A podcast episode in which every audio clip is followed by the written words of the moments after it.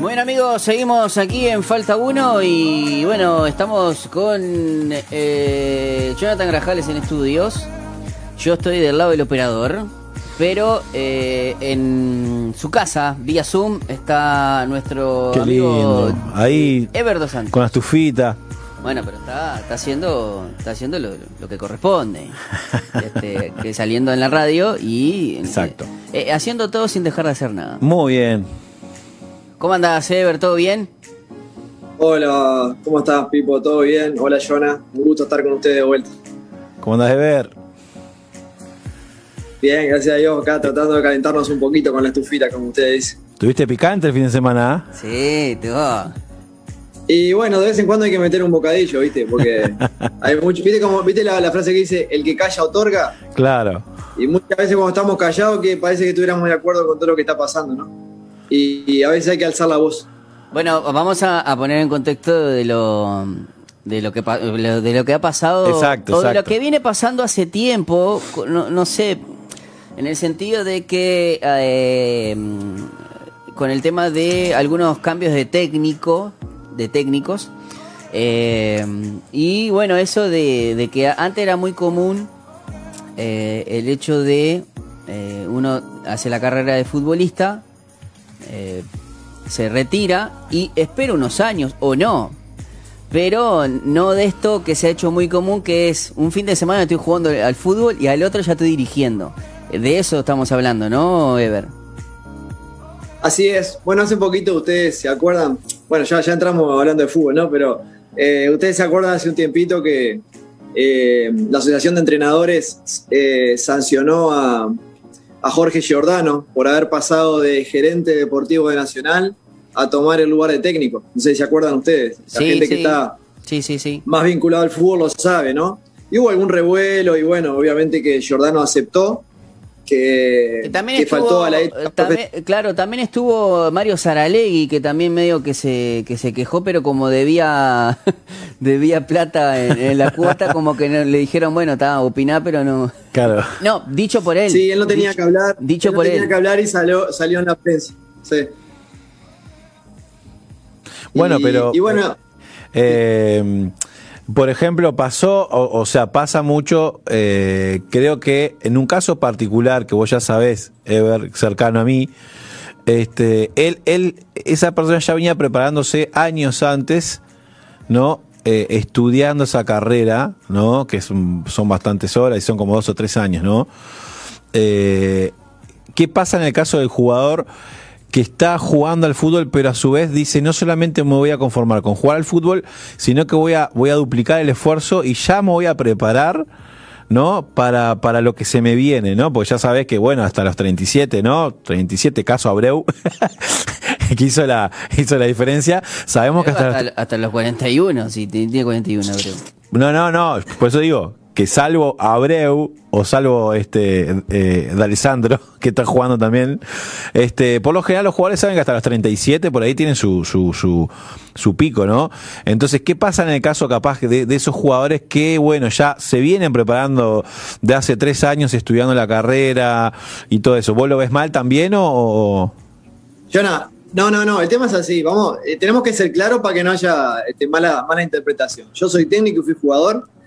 Y, cuando era jugador, en el primer momento no me interesaba ser técnico. Después, cuando fui iba terminando mi carrera, ya dije, bueno, me voy a poner a estudiar para técnico, ¿verdad? Y como corresponde, en un momento decidí retirarme, hacer el curso de técnico y dirigir.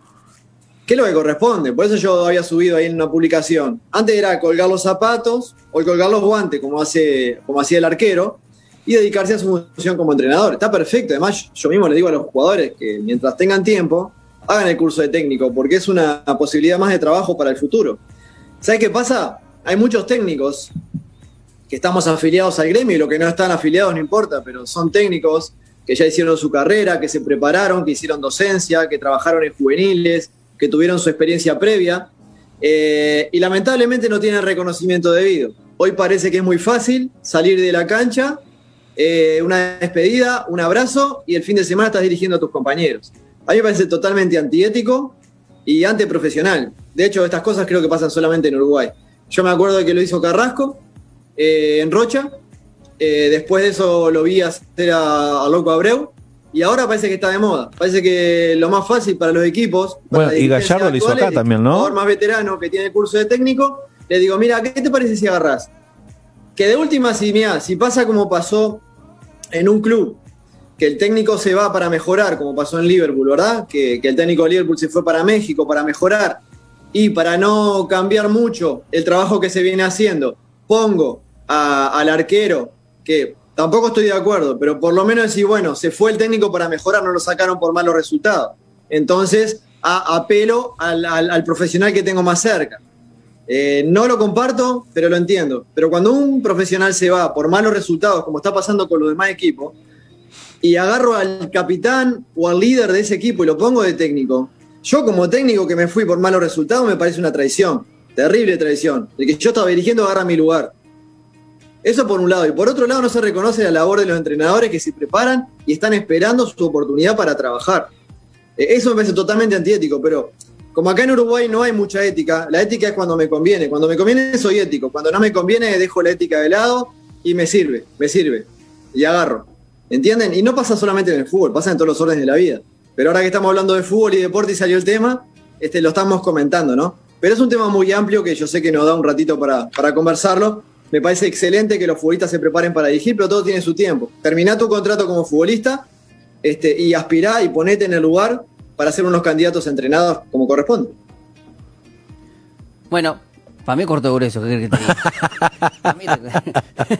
¿Qué crees que te diga? Está bien. No, igual hizo la salvedad, ¿no? Porque no todos caerían en ese, en, en- en- en- ese ejemplo, ¿no? Porque vos perfectamente ya estás en el final de tu carrera, eh, quizás hay un cambio de directiva o hay algo y bueno... O este, capaz que sos de la casa, como decía también Heber, claro, capaz sos de la sos casa. y- casa y, te, y bueno... y conoces la interna y como decía otro otro otro, otro posteo que vi eh, eh, los problemas de la casa se resuelven en, en- en la casa con la gente de la casa. Entonces por ahí claro hay muchos factores no pero sí es totalmente entendible lo que estás planteando vos no Heber este pero Sí, además tengo, tengo muchos amigos, colegas que están eh, esperando este, su oportunidad para dirigir y, la verdad me parece que no está bien y no es sano que agarren al- al jugador líder referente que ya se recibió técnico porque hizo el curso y lo pongo acá.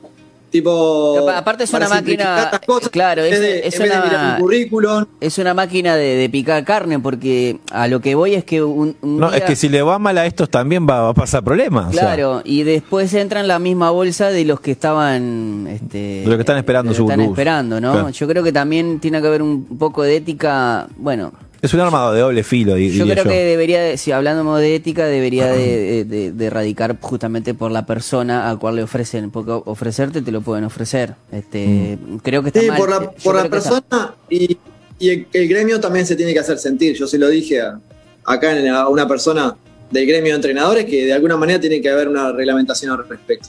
Claro, porque Para fueron mí- como cuatro, ¿no? A ver, eh, fue Boston River, Sí. Liverpool, Uruguay Montevideo y no me acuerdo quién más, pero fueron varios como el, con el mismo como el mismo fin de semana, creo, ¿no? Sí, fueron... Sí, varios- sí, no, no, Boston, Boston River no porque trajeron a Iturralde que estaba en otro club. Pero las, las demás situaciones sí, además ya se está haciendo muy, eh, muy común y muy de moda. Claro, Eh, y Ever, este vos sabés, vos sabés si, si en otros países está reglamentado eh, el hecho de eh, todo bien, te retiraste, está buenísimo que sos jugador, tenés 37, 38 años, ya tenés el tec- el, el, el, el título, curso. el curso, el título, estás aprobado, eh, pero decirte, bueno, por lo menos esperás seis meses eh, o no poder eh, dirigir eh, en el mismo club que te retiraste. No sé si existe esa reglamentación. No, tampoco, mira, no creo que esté reglamentado, pero tampoco creo que pase por ahí, ni tampoco que tengas que esperar seis meses. Vos terminas tu contrato. Cualquiera de estos entrenadores que agarraron ahora terminan su contrato y pueden agarrar el club inmediatamente. Esperan una semana de vacaciones y lo agarran. Pero lo que corresponde es que vos termines tu contrato como entrenador y te postules para cuando la- el, el técnico, la, dirigencia, el presidente del club decida quién va a ser el entrenador, estés dentro de la terna o lo que sea, como corresponde y respetando la labor del entrenador que, está esperando su oportunidad. Es un tema de ética más que reglamentación, por más que yo creo que tiene que haber una reglamentación. De hecho, en Uruguay, eh, perdón, en Uruguay no, en otros países, en un país bastante cercano, eh, solamente puede haber dos cambios de técnico por temporada. porque no puede ser que cada cuatro o cinco partidos estén sacando a los técnicos. Vos te preparás, armás el plantel, haces pretemporada, haces amistosos, empieza el campeonato claro. y en un mes estás afuera, no tiene sentido, habla de la mediocridad de la dirigencia en Uruguay. Y se, y se lo digo a los dirigentes mismos, no tengo ningún problema en decirlo, porque hay mucha mediocridad en ese sentido. Hay gente que toma decisiones que no está preparada para tomar decisiones porque no sabe de fútbol. Simplemente están en un lugar porque lo pusieron o porque tiene determinados intereses y hay muy poco profesionalismo a nivel di- dirigencial. Sí hay profesionalismo en los entrenadores, seguro, eh, los gerentes deportivos, pero no a nivel dirigencial, lamentablemente. Claro, eh, estábamos hablando hoy del caso de Gallardo. eh, eh, Sí. just- eh, no, eh, No, Gallardo terminó su contrato, claro, Pipo. Gallardo terminó su contrato y, des- y ahí fue que le Exactamente. Ese, a eso es lo que voy, que hoy cuando estábamos hablando de eso. eh, y bueno, yo no- Exactamente. y también, bueno, eh, eh, también depende de las expectativas y de lo, de lo jugado. En este caso, eh, Nacional le salió este, redondo. Claro, no, a- no a todos los técnicos le pasa que terminan de jugar, se pueden a dirigir y les va como le fue a Gallardo, ¿no? Claro. Que muchos sueñan con eso Y, también. eh, ¿no? pará, pero, pero también hay que tener memoria. Peñarol iba primero en ese torneo. A Gallardo le estaba yendo mal, porque cuando vos vas abajo de tu rival de turno, de tu, va, de tu rival de siempre, perdón, eh, quiere decir que te está yendo mal. A él le estaba yendo mal. Se dio una consecución de que Peñarol pierde un partido, empata al otro, Nacional gana los dos partidos, lo pasa y sale campeón nacional. Pasa que a veces no nos acordamos y solamente nos acordamos de, quién hizo más puntos y quién salió campeón. Pero Gallardo no le estaba yendo bien, fue muy criticado en su momento, porque siempre se, dice cuando te van mal los resultados, algo te van a buscar, ¿verdad? No tenía experiencia. Está bien, terminó saliendo campeón. O sea, ya la experiencia no, no tenía nada que ver, ¿verdad? Porque salió campeón, porque estuvo un punto arriba del rival. Lamentablemente analizamos resultados y no analizamos todo lo que rodea eh, a esa situación.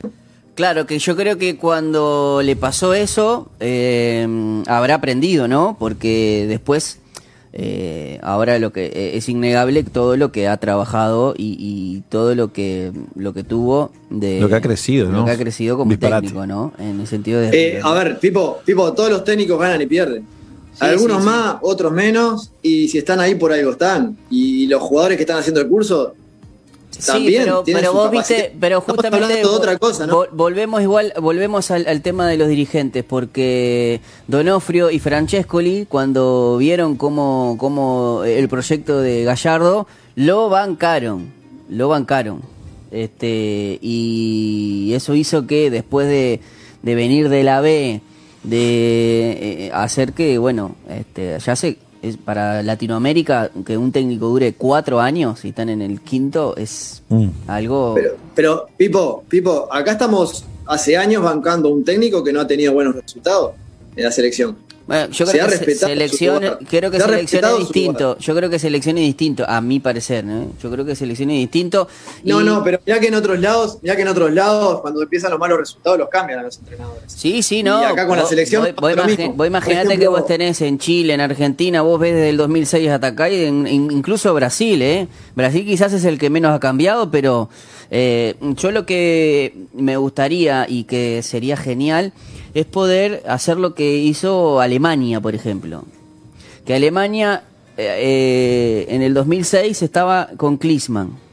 Su asistente fue eh, el Lowe, el- creo, el que es ahora.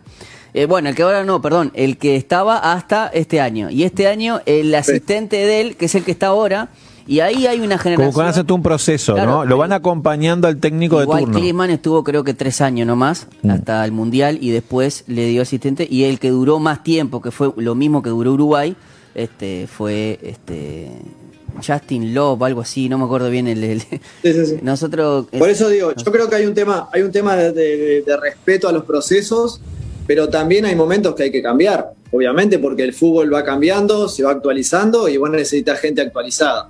Por lo tanto, hay que respetar la función del entrenador y su proceso, pero también hay que darse cuenta, y la gente que toma de- decisiones, hay que darse cuenta cuando se necesita un cambio y un cambio de rumbo. Eso está claro. Lo que yo me refería hoy con el, con el tema de, los equipos de fútbol, más que nada, para no irnos a la selección, es que con cuatro o cinco partidos vos estás definiendo la, continuidad de un entrenador. Cuando ese técnico hace dos meses que está trabajando con ese plantel y muchas veces no, inmediatamente no tenés los resultados, ¿no? Entonces, tiene que haber un respeto hacia la profesión de entrenador y si vos le firmás un contrato a un entrenador por un año, no puede ser que lo saques a un mes. O sea, ahí habla de la, realmente de la mediocridad de nuestra dirigencia y sinceramente se lo digo a cualquier dirigente, no tengo problema, porque son verdades que muchas veces no se hablan en la prensa para no quedar mal, porque acá es muy fácil callar este, para no comprometerse, ¿verdad? Y es muy difícil decir las cosas eh, cuando son muy claras y todo el mundo las dice fuera de cámara. Entonces yo lo que le digo es que los dirigentes deberían prepararse, así como se prepara un técnico para dirigir y se prepara un gerente deportivo para ser gerente, un dirigente debería prepararse en gestión deportiva porque son muy pocos los que lo hacen y ahí habla de la incapacidad de nuestra dirigencia. Bueno, eh, está picante, eh, está picante si le, damos, un poquito. Pero está bueno, está bueno este, saber este tipo de cosas también. No, no es que también entendemos porque qué es lo que pasa también la gente, la gente eh, hay antes era el tema de la tribuna, hoy son el tema de las redes sociales. Claro. ¿no? Que, que hoy, no hay, hay partidos que, que, y que uno puede hablar y que también pueden contestar abajo y hay un ida y vuelta con la gente que hace que antes eso no pasaba, quedaban la tribuna o quedaban la charla en el mate ahí con la familia, con los amigos y, ya nadie, y capaz que hasta te enterás de cosas que ni, que ni nos enterábamos antes por las redes sociales, ¿no? Está bien. Eh, bueno, eh, yo quiero, eh, para, para finalizar esto que estuvimos hablando, porque hoy tenemos, hoy tenemos, este, bueno, están jugando Eurocopa, está España con Croacia, y también... Partidazo, Pipo. Sí. Acaba de hacer el 3 a 3 Croacia. 3 a 3, wow, estábamos 1 a 1 eh, con el, primer gol de... Al, eh, Yo quiero hacer una pregunta, Heber, quiero hacer una, una, pregunta. Y además creo que después viene Suecia-Ucrania y a las 16 horas y después, eh, bueno, 21 horas están la, la, Copa América. Está Francia a Suiza, si no me equivoco. Ahí va. Bueno, eh, ¿cómo, ¿cómo, la ves para, para hoy? Este, ¿Nos conviene, jugaremos a especular o, cómo, lo, cómo lo ves? Pipo, antes de responderte, yo no me quería preguntar algo puntual. Ah, sí, no sé. Sí, vos, vos en el caso, en el caso puntual de un jugador como Dabson, ¿no? Que se come la que se comió el fin de semana, ¿no? Eh, ¿Cómo levantás ese muerto en la semana? ¿Cómo, cómo, cómo lo, ¿no? Porque él, aparte sale un video de Tenfield, sale un video de las cámaras de atrás, las que están arriba, ¿no? Que bueno, siempre hay gente con malintencionada porque eso no sale en la transmisión. Es alguien que sacó esa cámara y la está divulgando por todos lados, donde él se queja con un compañero y le dice, ¿para qué meritas que se va? ¿No? Y ahí patea el cartel y esto y lo otro. Después él sale diciendo ahí, pidiendo perdón y todo lo demás. Ahora, minuto 92 te patea el arquero del otro equipo y te la clavan en un ángulo. ¿Cómo levantás a un jugador después de eso? Bueno, primero quiero decirte lo que los que somos de fútbol sabemos que, el, ser arquero es una posición muy difícil, muy complicada, porque tu error, bueno, si vieron, no sé si vieron el primer gol de Croacia hoy. Sí, sí, sí. la pelota la quiere parar con borde interno y le pasa la pelota por arriba y es gol de Croacia. Entonces, es, una, es un, puesto muy, muy jodido, muy difícil. Eh, vos fijate, ¿qué es peor, la que se mandó Dawson o la que se mandó Maxi Gómez cuando erró el tercer gol contra Bolivia? Ah, no, yo, lo que pasa es que, claro, ahí eh, es, lo que tiene, ¿no? Porque última nosotros ahí vamos cero, eh, íbamos 2 a 0. Pero Ganamos, pero ¿qué pasa, igual, ¿qué pasa si vas perdiendo un 0 y tenés que empatar para clasificar? A Maxi lo crucificamos. Y no pasó nada. Pero a Dawson sí, ¿por qué? Porque Peñarol iba ganando 1 a 0. Peñarol iba ganando 3 a 0. Y hace el 3 a 1. Villa Española con ese gol. No pasa nada. Lamentablemente se da que el resultado lo complica mucho a Peñarol. Errores cometemos todos. Y, en el fútbol es muy común cometer errores. Mm. Eh, lamentablemente el error, el error del arquero se nota mucho más porque incide mucho en el resultado. Pero esto es simple. Él es un arquero con mucha personalidad y se le ha ganado el tipo arrancó bien de abajo y se ha ganado la titularidad en Peñarol y hasta ha sido este, citado a la selección uruguaya. O sea que él va a salir adelante. En el momento te da mucha impotencia, criticas a tu compañero. Está, es difícil estar en el lugar de él, ¿no? Es muy fácil criticar, es difícil estar en el lugar de la persona, pero va a salir adelante seguramente y va a seguir atajando bien y un día va a volver a la selección. Y además la cantidad de veces, muchas veces estamos hablando... No, que, ha salvado la vida. ha salvado, ha salvado la vida. No nos podemos condenar campeonatos, por, un gol. Campeonatos. Campeonatos. Y bueno, dice que Ruglio, fue, eh, que el presidente fue a saludarlo, a estar con él y a decirle que, que, lo, que lo precisaban ahora más que nunca, ¿no? Más que nunca. Es verdad porque ahora quedó está un poquito atrás en la, tabla de posiciones, pero aún la pero viene clásico, entonces tiene que estar bien mentalmente, ¿no? Tienen buen equipo, tienen buen equipo y tienen buen entrenador. Y de paso le mando un saludo a mi amigo Mauricio, que eh, que crecimos juntos en esto del fútbol también. Qué bueno. Y, y bueno, con respecto a, la, a, lo que me preguntaba Pipo, ¿no? Hacer un, un, resumen cortito de lo que va a pasar hoy. Este, con respecto a la, a la Eurocopa, decir que se ve mucho mejor fútbol en, en la Eurocopa que en la, en la, Copa América. Sí, totalmente. No sé, si, eh, no sé si gracias a Dios, cómo decirlo, pero se ve buen fútbol, la verdad. Se ven partidazos. Este, ojalá que en la, la Copa América nos dé mejores partidos. Con respecto a Uruguay, no quiero ser muy, muy tajante en lo que digo. Creo que Uruguay va a clasificar. No sé en qué posición, pero va a clasificar. Ya está clasificado. No le va a ser fácil ganar. No le va a ser, o está clasificado, perdón, está clasificado. Creo que la próxima fase la puede pasar. No veo hoy que te, futbolísticamente esté preparado para, o sea, para o sea jugar está una esté a final. nivel para salir campeón. Para salir campeón o para llegar a la final. Pero bueno, viste que son partidos, esto es muy dinámico. Y bueno, se te dan las cosas como se le dio en la Copa América pasada a Perú, de llegar a la final cuando no tenía equipo para hacerlo. Este, y hay muchas otras cosas, como los del VAR, que no vamos a comentar el tema del VAR ahora, pero soy uno de los contras del VAR, porque ha cambiado mucho la esencia del fútbol y en vez de solucionar errores muchas veces los agrava. Eh, así que bueno, estamos, eh, ahora antes de tomar la decisión uno o tres, ahora la toma la decisión como diez, peor todavía. No Sí, saben qué hacer, si cobrar, sí. si no cobrar, si anular, si no anular. La verdad que a mí en lo personal me ha desilusionado mucho y cada vez No sabés si gritar un gol, no gritarlo, salir corriendo, por las dudas no. O lo gritás y a los cinco Y, minutos te y ya el gol no tiene pero gracia, porque vos querés no hacer el gol y gritar el gol cuando lo haces, no 10 minutos después, ¿no?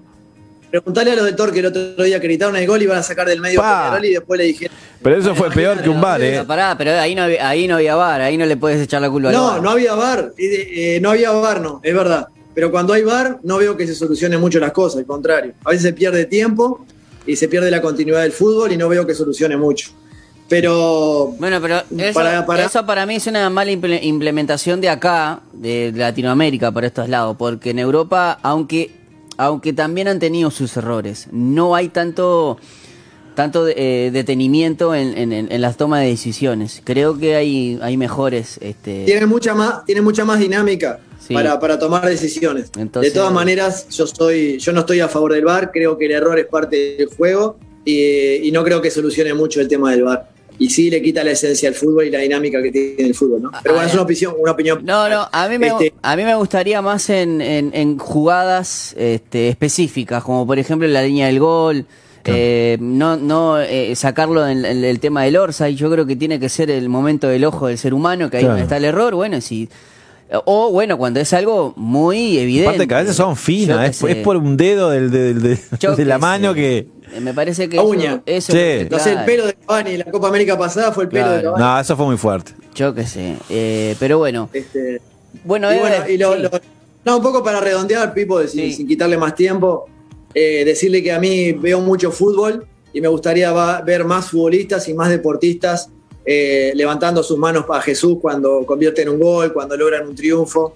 Y para eso nosotros con Atleta de Cristo estamos intentando preparar a los deportistas eh, en la palabra de Dios para que cuando lleguen esos momentos, lo primero que hagan sea proclamar a Jesús y dar testimonio de lo que él, él ha hecho en su vida, ¿no? Porque el fútbol, como nuestro trabajo, son herramientas que Dios nos da para comunicar la palabra de Dios y eso es lo más importante. Después el fútbol es pasión, nos encanta, hablamos, nos apasionamos, pero lo más importante es que el Evangelio llegue a todo el mundo y del fútbol, ustedes ven lo que es, todo el mundo mira fútbol, Dios quiera que, que nosotros estemos ahí o también preparando este, futbolistas, técnicos, profesionales para que en esos lugares proclamen el Evangelio de Cristo. Qué bueno, qué bueno, genial. Así es. Bueno, Ever, muchísimas gracias, como siempre, con este segmento. Y bueno, nos vamos a volver contigo a encontrar dentro de 15 días, pero cada lunes estamos con el, este movimiento de Atletas de Cristo para presentarle muchos deportistas que, que bueno, que, tienen fe en Jesús y, y que sus vidas también han sido transformadas. Eh, si queremos contactarnos, porque esto no es una cuestión de que seas profesional o no, eh, ¿cómo hacemos para encontrarlos a ustedes, este, Ever? Bueno, a todo lo que les interese el deporte, Atleta de Cristo Uruguay en, en Instagram y en las redes sociales. Y mi celular personal 098-684256. Quieren integrarse al grupo, compartir, charlar, mismo que hacer comentarios en las redes sociales. Ahí estamos. Un abrazo para todos y que Dios los bendiga. Abrazo, Ever. Bueno, era Ever Dos Santos, que muy amablemente cada lunes está junto con nosotros en esta columna de Atletas de Cristo. Nos vamos a ir a una pausa, Jonah. Perfecto, vamos, Eh, vamos. Ya tenemos a los chicos de Hope Worship eh, para presentar su sencillo Victoria. Con todo, vamos arriba.